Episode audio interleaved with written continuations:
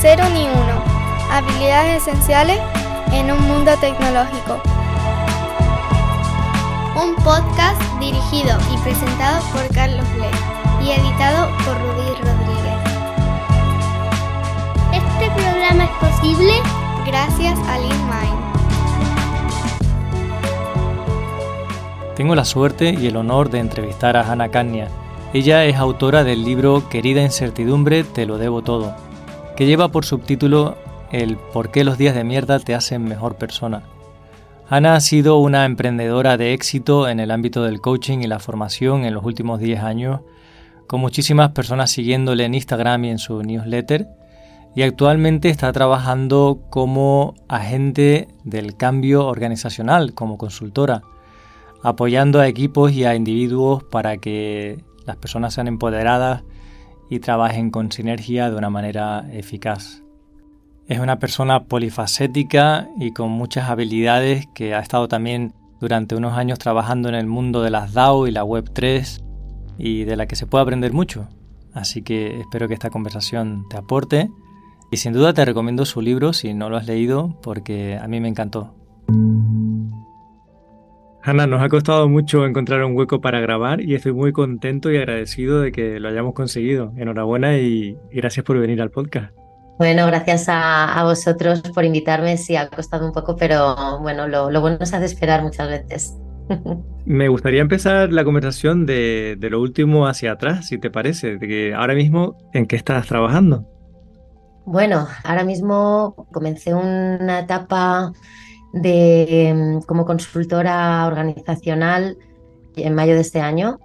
Tuve que tomar la decisión porque en el sector en el que estaba involucrada anteriormente y el proyecto que había cofundado, pues eh, nos quedamos sin dinero, si quieres acabamos para allá, nos quedamos sin dinero, los cofundadores nos tuvimos que quitar el sueldo y entonces fue un momento ahí, pues alrededor de abril, mayo de 2023 que tuve que tomar una decisión para, para seguir adelante, ¿no? Y, ahí, pues, después de la trayectoria que había tenido a lo largo de la última década, teniendo en cuenta los, mis skills, mis fortalezas, todo lo que había aprendido y los contactos que tenía, pues la decisión más orgánica para mí era adentrarme en el mundo de la consultoría.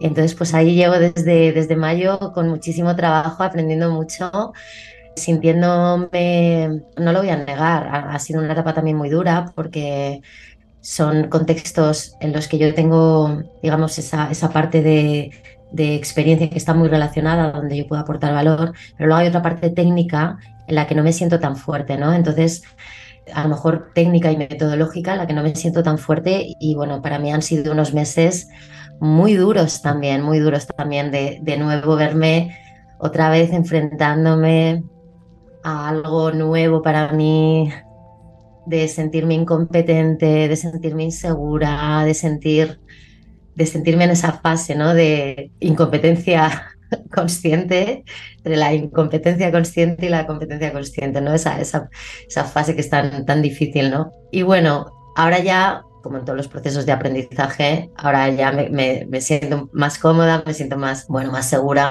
de, todo, de todo el valor que yo puedo aportar ¿no? en este contexto de, de organizacional y también intentando ¿no? que cada vez los proyectos en los que voy participando pues estén más alineados con esas fortalezas y ese expertise que tengo.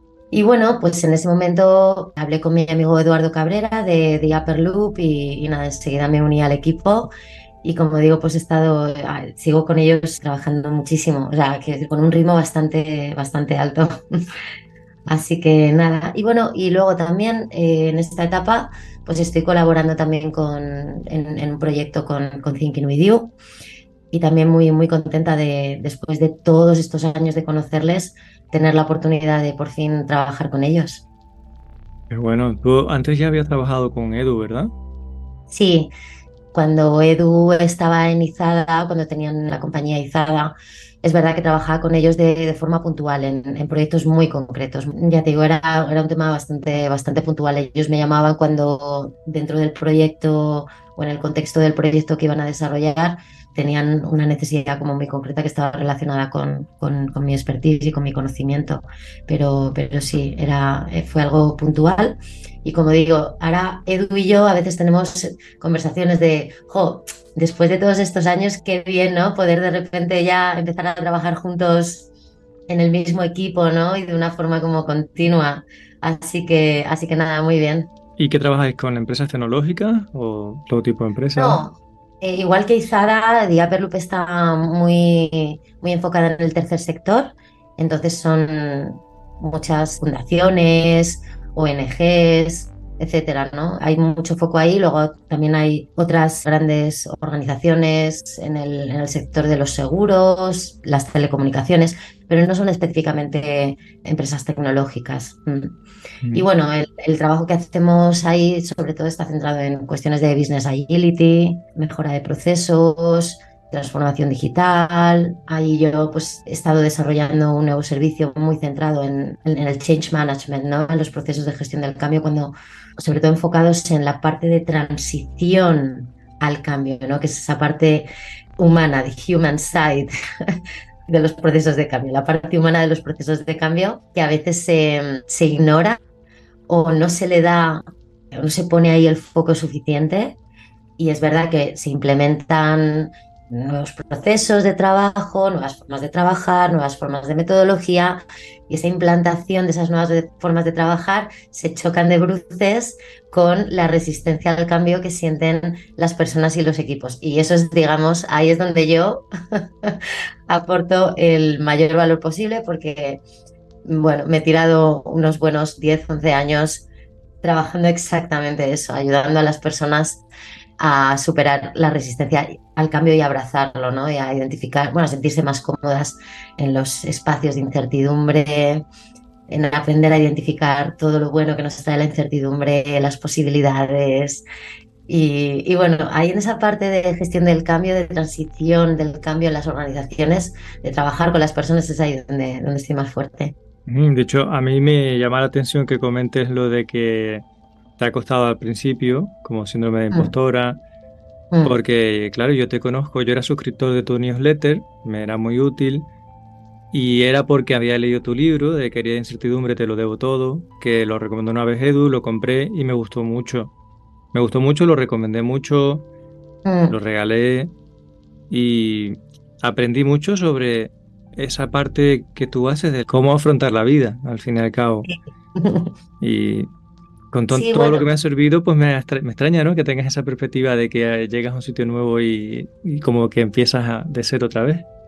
Claro, sí, ha sido, a ratos he tenido esa sensación porque, porque como te decía, los proyectos en los que he participado hasta ahora están muy centrados en, en, la, en agilidad, en, en Scrum, en, no solo en, en, agilidad y en Scrum, sino en todas estas metodologías que lo que intentan es que las organizaciones implanten formas de trabajar que al final produzcan una mayor eficiencia, mejor comunicación, más, bueno, todo esto. Entonces ahí en esa parte metodológica. lo, que es la parte concreta, la habilidad dura de cómo se hace Scrum o Kanban o lo que fuera. Mm. Exacto, sí. Y luego la parte de sostener un proceso de consultoría organizacional en el tiempo, porque como te decía, yo había colaborado con Izada pero eran cuestiones puntuales. De hecho, me acuerdo de una conversación que tuve con ellos, ¿no? En, allá, pues hace un montón de años.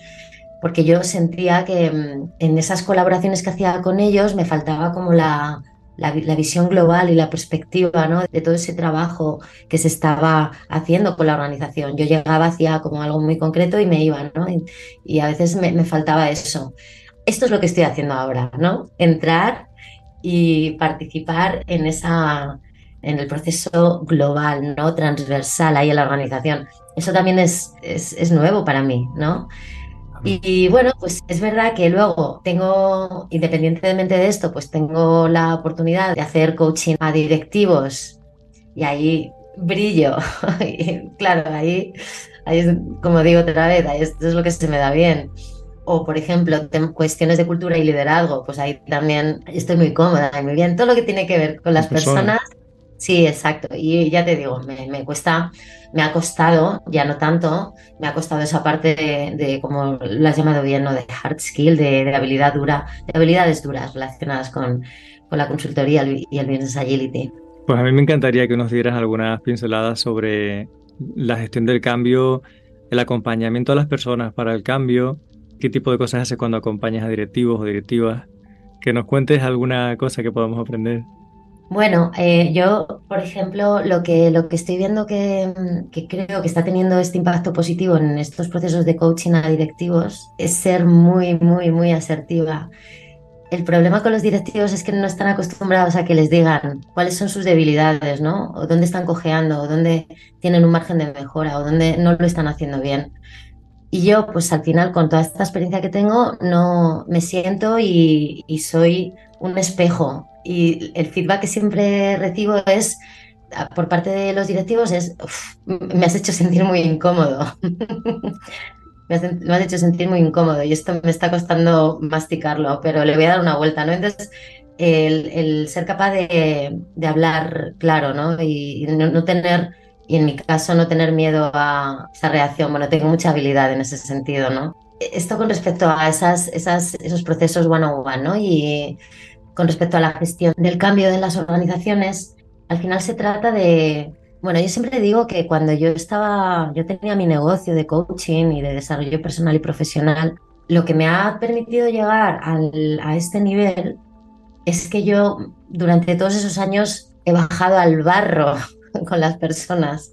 Yo conozco a, bueno, en mi día a día, pues conozco a muchos coaches, ¿no? Personas que se han formado como, como coaches, además pueden ser coaches internos de las organizaciones y que me dicen, ah, yo también me he formado como coach, ¿no?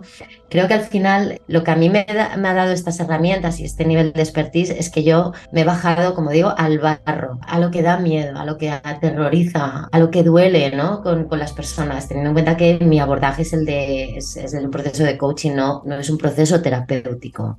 Yo las, las personas con las que trabajo es porque o bien lo están compatibilizando con un proceso de psicoterapia o ya han estado con un proceso de psicoterapia al tiempo suficiente. No te imaginas la cantidad de veces que me han llegado coaches y alumnas porque su psicóloga le ha recomendado que contactase conmigo, como que el proceso de psicoterapia ya había llegado a un momento en el que ya lo siguiente era trabajar con un coach para, para seguir adelante. Entonces, no te imaginas la cantidad de veces que me ha pasado eso, ¿no? De coaches y alumnas para las que yo era ya el siguiente paso orgánico y lógico, ¿no? Y bueno, creo que al final es eso. Entonces ahora yo he trabajado con las personas en un contexto de, individual, bueno, en grupo, pero no, no en un contexto organizacional o de equipos. Pero es verdad que cuando estás trabajando la resistencia al cambio, te encuentras con los mismos patrones te encuentras con, con, los mismos miedos, con las mismas reticencias, preocupaciones, es un poco lo mismo, ¿no? A mí, por ejemplo, me resulta muy útil en ese trabajo de resistencia al cambio, me resulta muy útil identificar cuál es el, miedo a, la pérdida, ¿no? ¿Qué, miedo a, qué pérdida hay ahí, ¿no? Esto no sé si lo dijeron Kahneman y, y Aversky, ¿no? En ese libro, ¿no? De, el tema de la aversión a la pérdida que, estamos como, nos da mucho miedo perder que, ese potencial de ganar, ¿no? Entonces, estamos con esa versión a la pérdida total y a mí me resulta muy útil para empezar a trabajar esa resistencia al cambio, identificar qué tienes miedo de perder. Es un tema de, cuota de poder, es un tema de reputación, es un tema de, de confianza, porque esta, esta nueva metodología no te sientes segura y crees que vas a hacerlo mal y, entonces vas a perder esa percepción de profesionalidad que tienes sobre ti y que tienes miedo de perder y a, partir de ahí empieza a tirar del hilo, ¿no? Pero eso no lo preguntas directamente, no le preguntas de qué tienes miedo, ¿no? supongo que lo abordas de otra manera. Sí, sí, sí, sí, es, eh, aquí hay que ir, es un proceso muy artesanal en realidad. El otro día yo estaba dando una charla en una gran corporación y alguien me preguntaba, ¿y cómo introduces cambios? Y estuve explicando que era un, por lo menos como yo lo veo, es una cuestión que lleva tiempo, que tienes que danzar alrededor del asunto gordo, no entrarle directamente, conversar en diagonal. Totalmente, totalmente. Eh, lo contrario sería entrar como un elefante en una cacharrería. Entonces, no, no, no, no. Es, en estos procesos se empieza identificando un, pequeño hilo que sobresale en la madeja, ¿no? Y vas tirando poco a poco, poco a poco. A veces ese, ese hilo del que tú tiras no es lineal. Bueno, a veces, casi nunca. es, es, un proceso lineal, ¿no? Eh, a veces tienes que tirar, para, echar para atrás para avanzar un paso, a veces tienes que, que, que, tomar una perspectiva un poco más transversal, a veces tienes que dar rodeos, ¿no? Porque muchas veces esos rodeos te ayudan a, a terminar abordando, ¿no? Eso, como digo, es un proceso, es un proceso fascinante, ¿no? Y yo simplemente he, he dado un poco el salto, ¿no? De trabajar en ese ámbito más B2C a que sea algo más B2B, es un poco lo que, lo que ha cambiado pero en el B2B también, como digo, hay personas. Claro, las empresas son personas. Mm, y, y, estos mm. procesos llevan tiempo, ¿verdad? Porque hay gente que dice, bueno, vamos a introducir un, un nuevo cambio, una herramienta, vamos a cambiar la cultura en dos meses. Mm, Pero no es posible. Sí. Hay el tema de la cultura. Claro, yo entiendo que cuanto más grande es la organización, van a tener una, una cultura más compleja de, de, abordar, ¿sabes? Todas esas cuestiones de, de, la cultura que nos sirven y que no. Pero, pero es verdad que, que en esos casos el trabajar en, en, grupos más pequeños tiene buenos resultados, ¿no? Ahí es.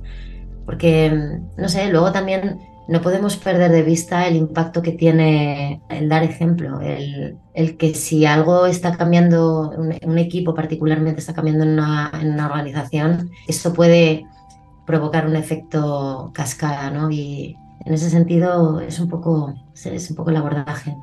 Cuando me hablabas del liderazgo, ¿a qué te refieres? ¿Entrenar a líderes y acompañarles? ¿Qué sí. suele trabajar ahí? Bueno, en, en cuestiones de, de, liderazgo me gusta mucho el, el, trabajo de Liz Wiseman, que escribió un libro que se llama Multipliers, ¿no? No sé si lo has leído. No, no, lo, lo, lo buscaremos para las notas del episodio. Sí, sí, sí, sí, sí, está fenomenal. Bueno, Liz Weissman habla pues, de que hay ciertos líderes que reducen las capacidades de sus equipos, ¿no? Y hay otros líderes que las multiplican.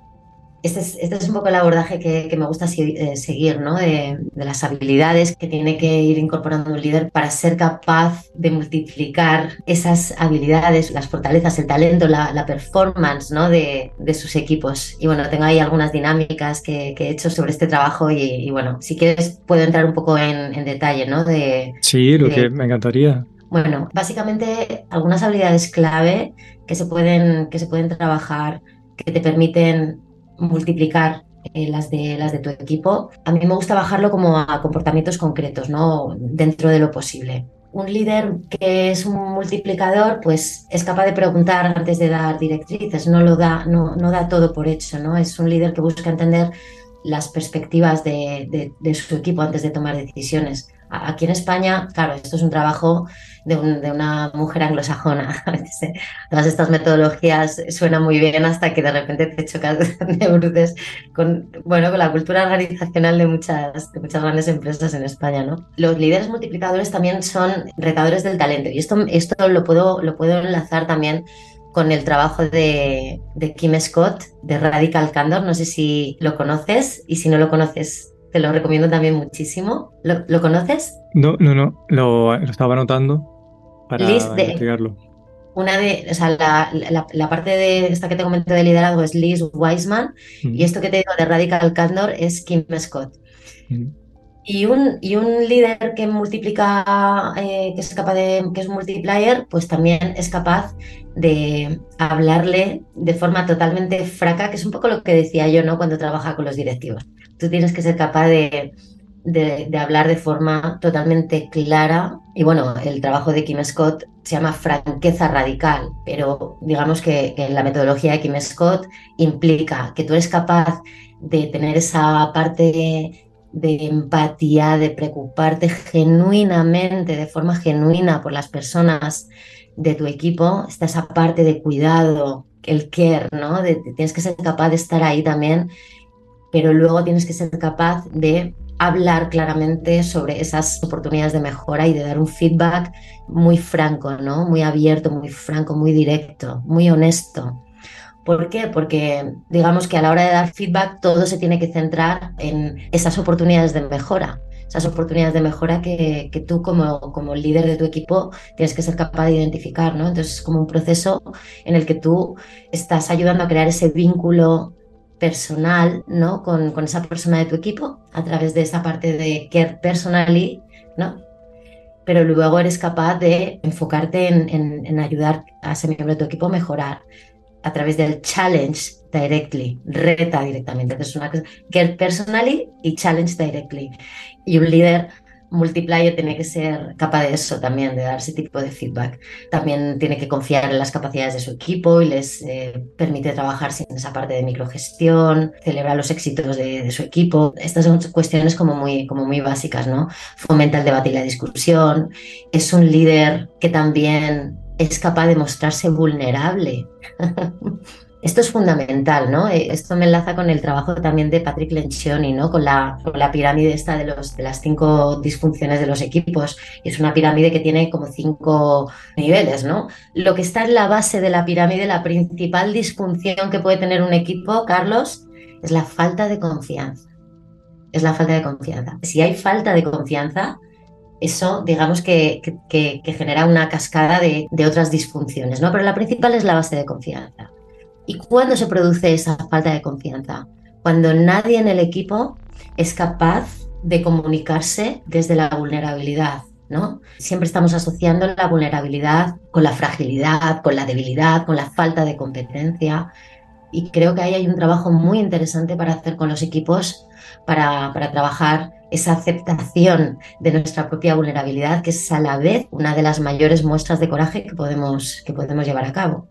Pero para que el equipo pueda estar ahí, esto tiene que empezar por, por su jefe, es decir, por el líder del equipo. Entonces es importante que un líder multiplicador o multiplier sea capaz de mostrarse vulnerable con sus equipos, ¿no? Y reconocer cuando a lo mejor no tiene todas las respuestas, ¿no? Y de nuevo, no sé si estás de acuerdo, también esto choca con, con la cultura de España, ¿no? Con, con que los, los, jefes siempre tienen que, saberlo todo y tienen que tener todas las respuestas y no se pueden equivocar. Y, bueno, para mí este trabajo de Liz Wiseman, el de Kim Scott y el de Patrick Lencioni como que enlazan muy bien y, y forman un poco la, la, base metodológica que yo utilizo para, para estas eh, cuestiones de, de, liderazgo. Se complementan, ¿no? Esto que comentas de la vulnerabilidad, en, mm. también habla mucho Brené Brown. A mí me encanta cómo ella habla sobre el tema este. ¿no? Es la, como la persona más famosa ahora mismo dentro de ese sí. tema.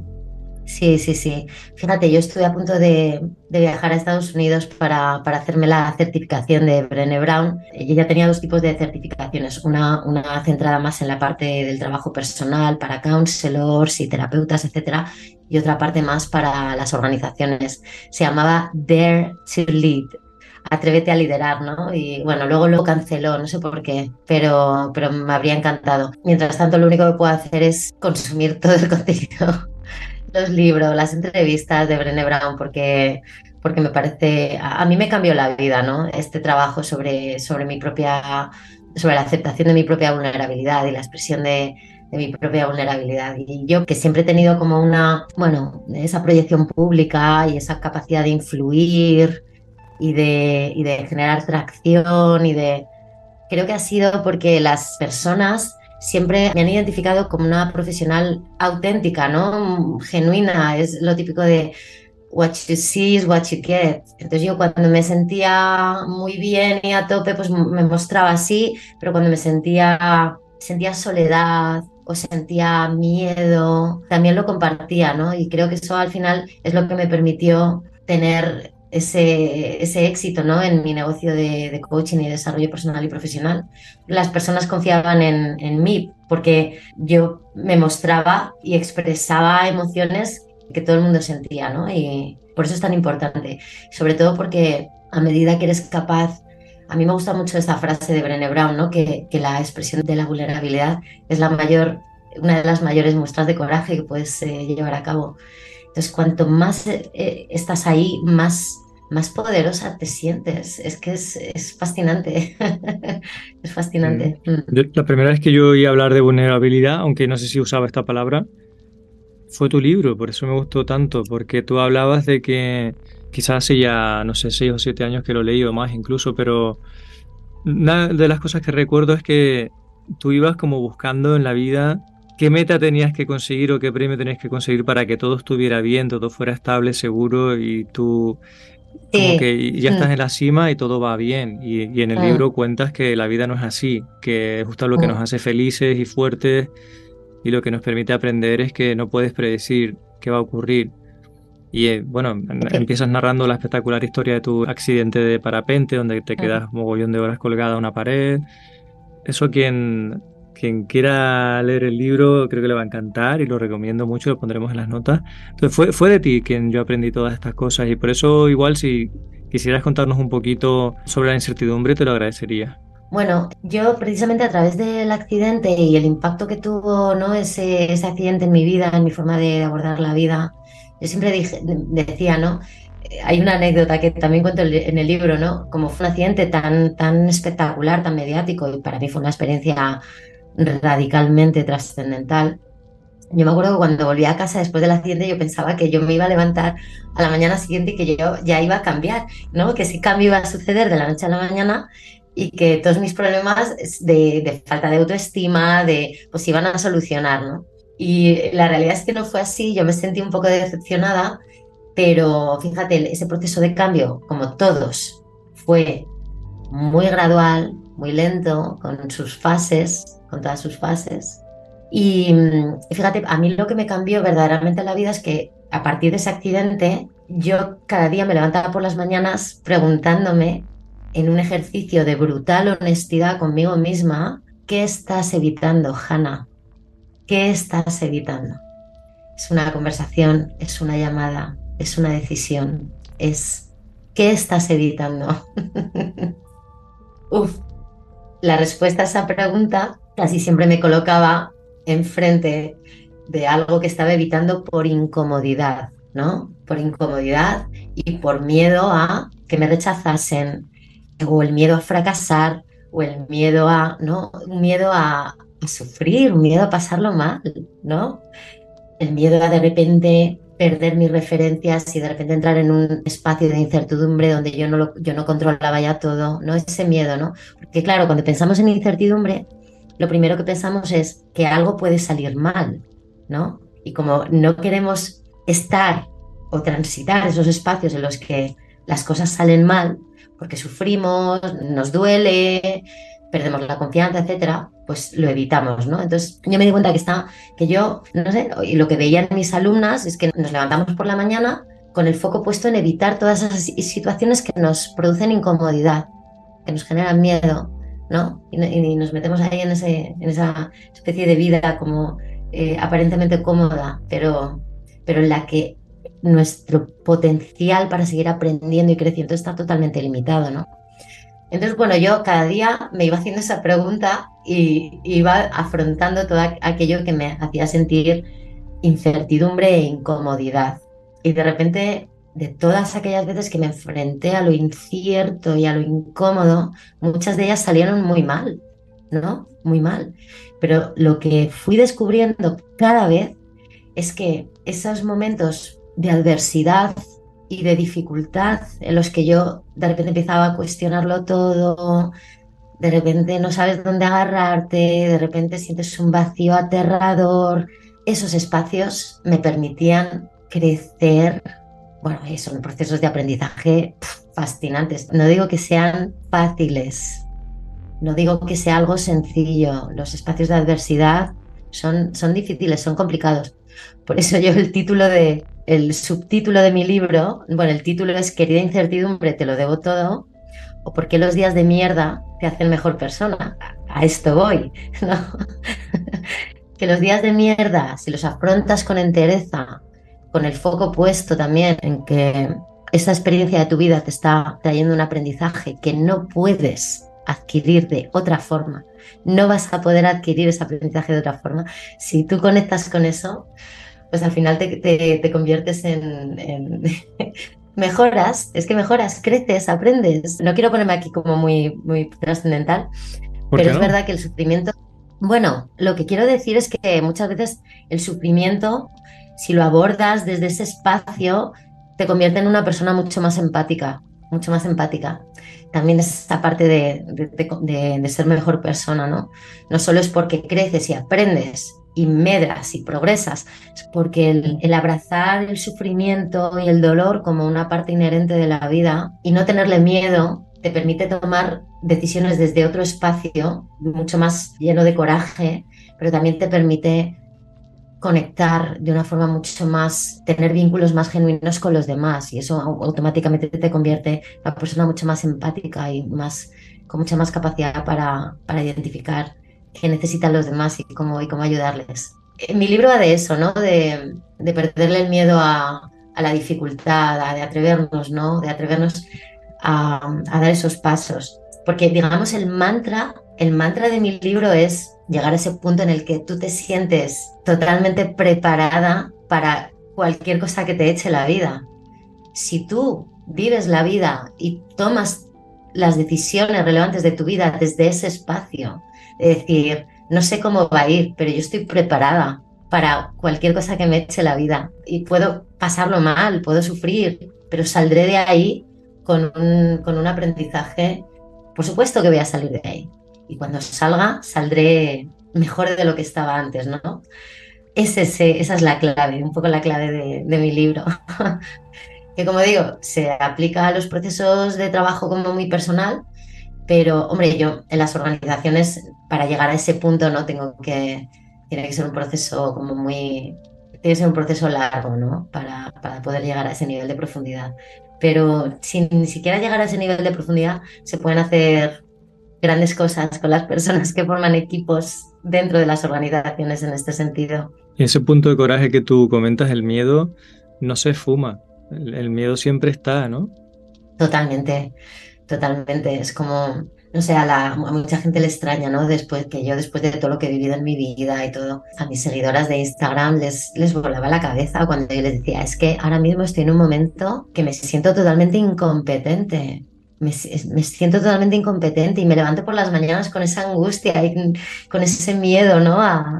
el miedo siempre está ahí. Una vez salí, salí tan angustiada de, una sesión con, un equipo que me grabé un vídeo, ¿no? Me puse ahí el selfie y me grabé un vídeo para, para volver a verlo a los seis meses, ¿no? Y ver dónde estaba y cómo al final si te quedas ahí, si, si, eres, si eres capaz de, de, transitar y soportar la incomodidad, pues llegas a un momento en el que, bueno, ese momento tan guay que es la, la competencia inconsciente, pero, pero un poco es eso, ¿no? El, el saber que en tanto en cuanto tú seas capaz de tomar decisiones que estén alineadas con lo que es importante para ti, el miedo va a volver, el miedo va a estar ahí. Siempre que te enfrentes a algo nuevo, a esa decisión que estás precisamente evitando por miedo, por, porque no quieres, como, como decía antes, sufrir, no quieres sentir dolor, no quieres perder algo, ¿no?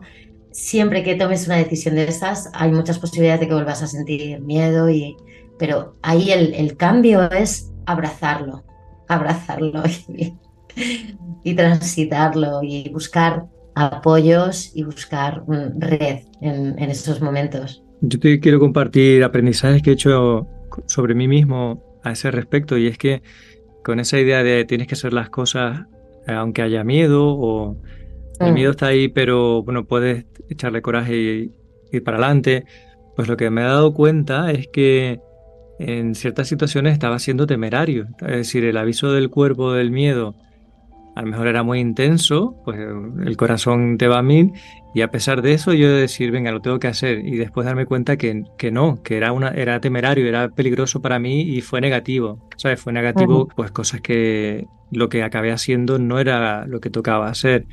Y bueno, hacer un aprendizaje de como saber medir, ¿sabes? Que la, según la intensidad que yo note en el cuerpo de miedo, en realidad es una señal de esto no lo hagas.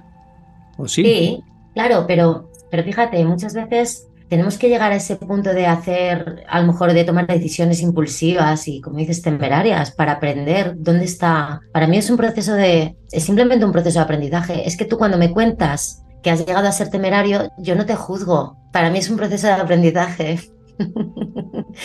y el pasarte, ¿no? El ser demasiado impulsivo, demasiado temerario, todo lo malo que te puede producir, es parte del proceso, es parte del, del, aprendizaje. Mm. Mm, total. Y, con la vulnerabilidad pasa algo similar, que mm, a mí me ha gustado mucho leer a Daniel Gavarro, que tiene un libro que se llama Liderazgo Consciente, y ahí me desbloqueó o me permitió darme cuenta de mis fallos como líder anteriormente. Y es que él dice una cosa que es que es, bonito si los demás entienden lo que haces, pero como líder no puedes estar esperando que entiendan lo que haces. Tú tienes que hacerlo porque es lo mejor para el equipo, porque es, mm, un mm. futuro mejor, mm. por todo eso. Pero si lo entienden bien y si no lo entienden también, no, no tienes que estar esperando aprobación, reconocimiento, comprensión. Sin duda, sin duda, sin duda. Claro, eh, cuando hablamos de, cuando incorporamos este concepto de la vulnerabilidad en el liderazgo, muchas veces la idea que nos hacemos es que el líder tiene que ser un líder blando, complaciente. No se, no se trata de eso. Se trata de, que la vulnerabilidad te permite generar la confianza suficiente en el seno del equipo como para poner límites, como para eh, tomar decisiones que a lo mejor no encajen con todo el mundo, para tener conversaciones asertivas y francas, ¿no? Ese, esa es la magia de, de la confianza, ¿no? Que, y de, trabajar la vulnerabilidad en ese contexto. Esto no es sinónimo, como te digo, de, un tipo de liderazgo eh, blando y complaciente. Mm, de hecho, me ha pasado que en, épocas en las que a lo mejor la empresa de incertidumbre era muy grande por falta de clientes, porque el mercado se paró, y yo me sentía pues realmente agobiado, con miedo. Una vez que me pasó que digamos me excedí, siendo transparente en ese sentido, pues la consecuencia fue que hubo gente que se marchó de la empresa. ¿Sabes? Que dijo, bueno, esta, esta empresa no es muy segura, yo necesito seguridad, eh, por lo tanto yo me voy. Entonces fue una, una lección que aprendí de decir, eh, bueno, sí se puede ser vulnerable, pero no hasta el punto de que los demás lleguen a empatizar con mi estrés o con mi miedo. Claro, claro, efectivamente, sí, ahí estoy de acuerdo contigo. Mm. Pero fíjate, eso mismo en otro equipo a lo mejor hubiese generado responsabilidad y autonomía, no, no miedo. ¿Entiendes lo que te quiero decir? De nuevo, tú me cuentas esto y tampoco lo juzgo, porque yo sé que el haber sido totalmente transparente, en ese caso, a lo mejor en otro equipo, en otra circunstancia, habría aumentado el, nivel de engagement, ¿no? ¿Sabes? Sí, eso, tienes que medir a quién, con quién estás hablando. Exacto, exacto, sí, y, y analizar muy bien el contexto de que se está viviendo en la organización, el contexto del equipo, los temas individuales, ¿no? Las, las circunstancias individuales. Se tiene que tener en cuenta muchas cosas. Por eso no es algo que se puede hacer ahí sin un trabajo previo, sin guía, sin acompañamiento. Y sobre todo porque, porque para que esta cuestión del liderazgo o de ese líder que es capaz de mostrar vulnerabilidad, para que funcione el equipo también tiene que trabajarlo precisamente para que no se perciba como una debilidad, una fragilidad, una falta de seguridad y de confianza, ¿no?